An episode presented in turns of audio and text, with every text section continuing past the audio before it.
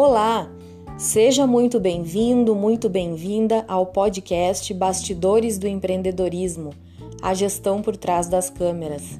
Eu sou a Camila, uma empreendedora apaixonada pelo que faz. E se você ainda não ouviu os outros podcasts, eles já estão disponíveis na sua plataforma preferida. Hoje eles já estão disponíveis em seis plataformas, o que é muito bacana e facilita com que muitas pessoas tenham acesso aos podcasts.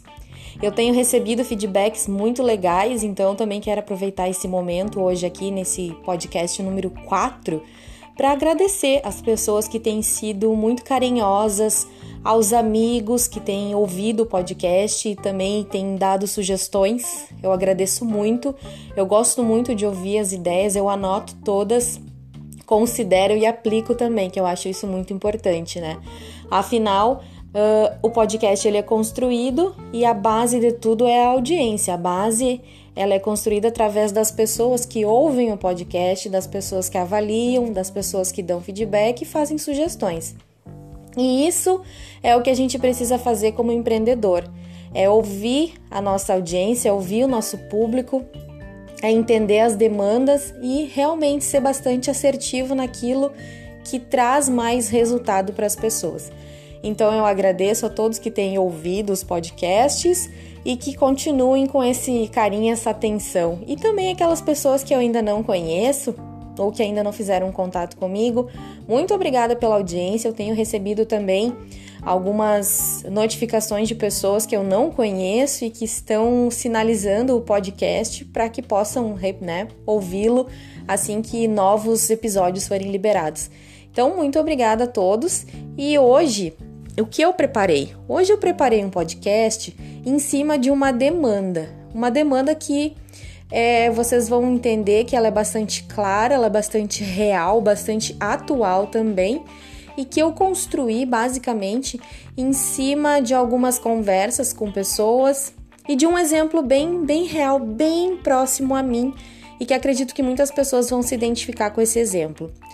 A nossa temática hoje é você ama, você domina, mas tem demanda? Isso é fundamental que a gente considere, né? Porque é importante já de partida a gente pensar o seguinte aspecto quando nós falamos sobre negócios.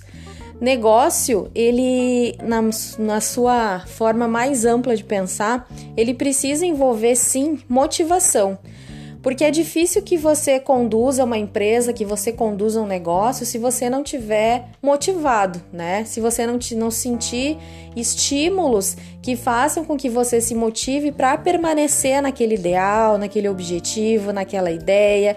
Eu estava agora também escrevendo alguns posts para o meu Instagram e pensando, fazendo uma reflexão sobre essas questões das dificuldades que nós empreendedores, empresários, é, todos os dias enfrentamos. Não é uma jornada muito fácil, mas é sim agradável.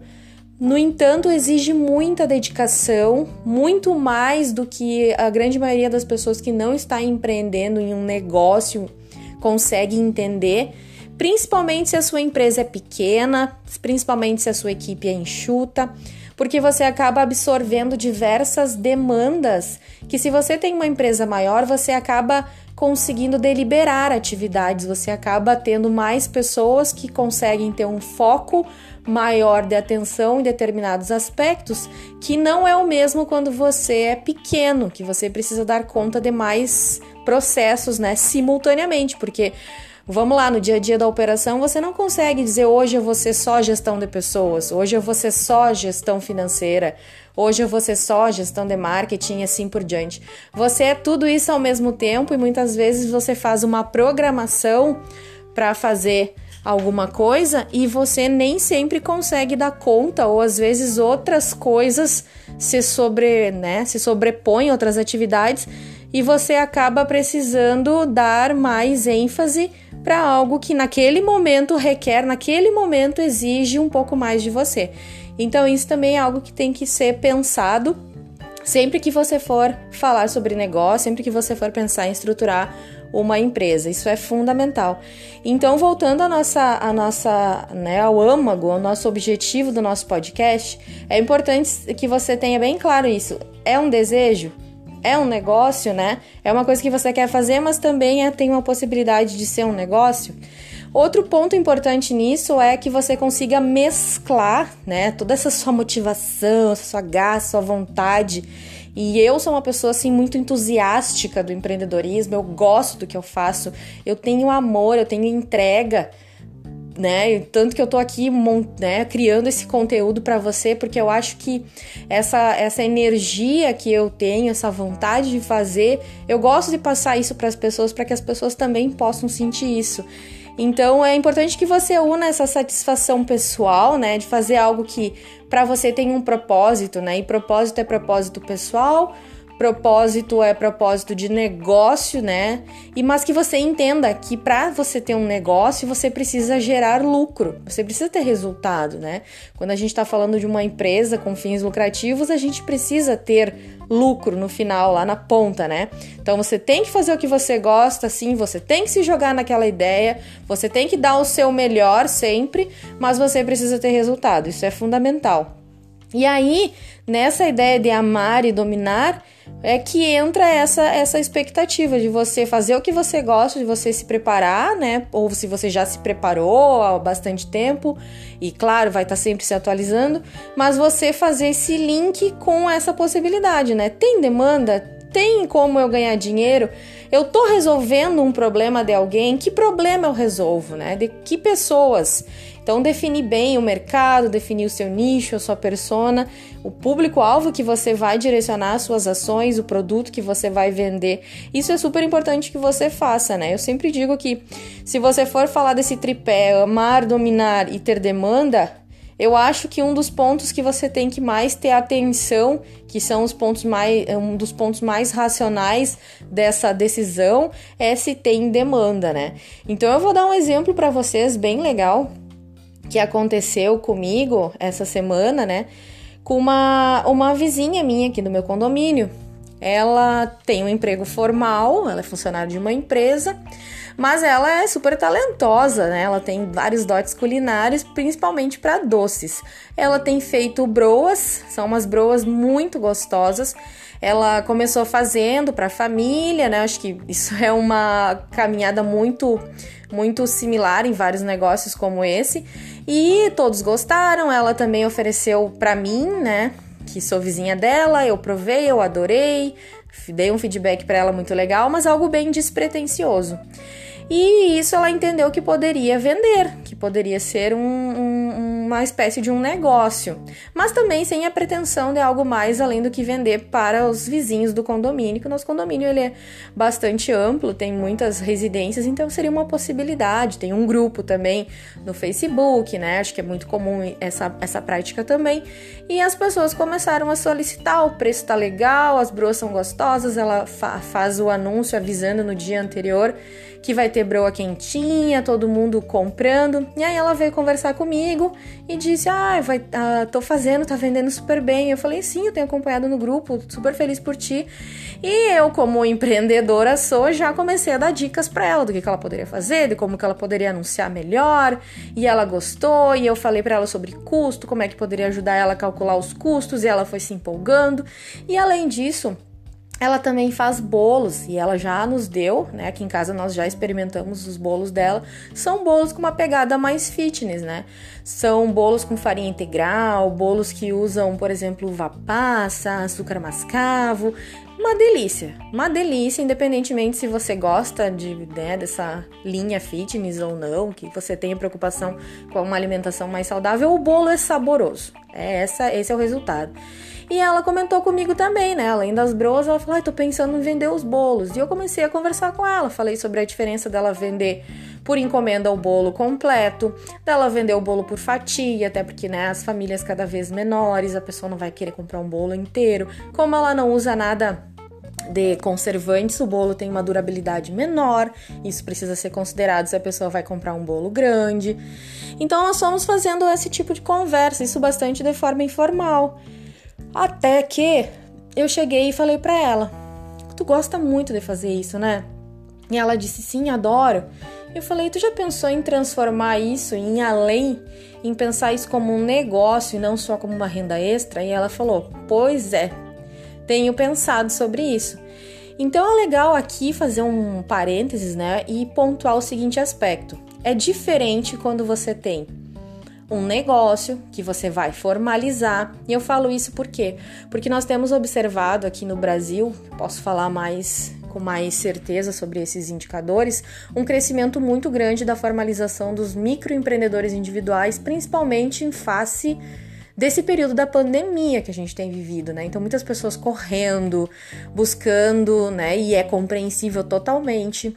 Estava lendo uns indicadores essa semana do, da Folha de São Paulo, do, do Estadão, se não me engano, falando sobre o crescimento de, de, de demissões né, que a maioria das empresas que foram pesquisadas ou já demitiram funcionários ou já tiveram uma redução da jornada de trabalho ou as duas coisas simultaneamente. O número de famílias impactadas é muito grande. A projeção dos economistas é que esse ano de 2020 nós não consigamos ainda retomar a economia, né? Então, os nossos, nosso cenário no curto e no médio prazo é um cenário bastante desagradável quando falamos em relação a, a empregos, né? Em relação à recolocação, em relação à economia. E aí, voltando então para pra minha vizinha, para a história dela, eu comentei com ela: já pensou sobre isso? E ela falou sim. Então é legal pensar o seguinte aspecto: se ela for encarar o desafio de transformar esse, essa, essa ideia dela, esse talento que ela tem, esse desejo, essa coisa que ela gosta de fazer, que ela já domina, num negócio de fato e formalizar e fazer tudo o que for necessário para empreender é muito importante que ela faça uma análise da demanda. Então, olha só, ela tem uma boa relação com pessoas que gostam dessa linha fitness. Ela faz parte de um grupo que fazem atividades físicas, então são pessoas que se cuidam. Ela mesma teve uma perda bastante grande de peso, porque ela vem se cuidando já há quase um ano. Então, ela tem na rede de relacionamento delas, isso é muito importante você prestar atenção, pessoas que gostam do produto que ela tem interesse em colocar para venda. Então isso já vai facilitar com que ela tenha um acesso, olha só, um acesso a pessoas que possam ser potenciais clientes. Mas só isso basta, Camila? Não. Isso pode ser um, um início e um início muito promissor, mas é muito importante que você, mesmo assim, faça pesquisa com seus potenciais clientes.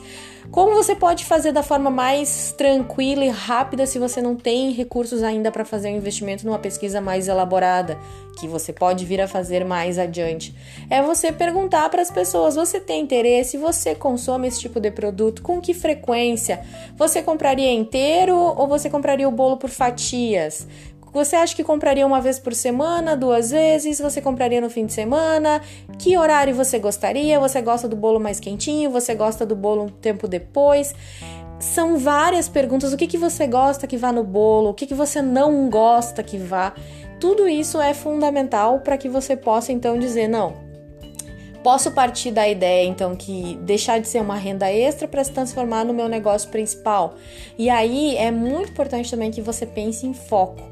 Né? Então você gosta daquilo que você faz, você domina aquilo, você vê que tem demanda, então foque. É, é, é, é, muito, muito importante que você pense sobre isso. Eu já tive que fazer decisões e escolhas na minha vida e deixar algumas coisas para poder focar mais no meu negócio, e quando eu fiz isso, meu negócio cresceu bastante. Então, isso é algo que tem que ser considerado até para que você não se frustre, não se frustre na sequência, né? Para que não haja nenhuma frustração. Pesquise seus concorrentes, veja quem são as pessoas que fazem produtos similares, pesquise para ver se o que, que eles estão fazendo, né? Que tipo de produtos eles estão vendendo, como é que é a comunicação, como é que é a aceitação das pessoas. Isso pode te ajudar bastante a transformar.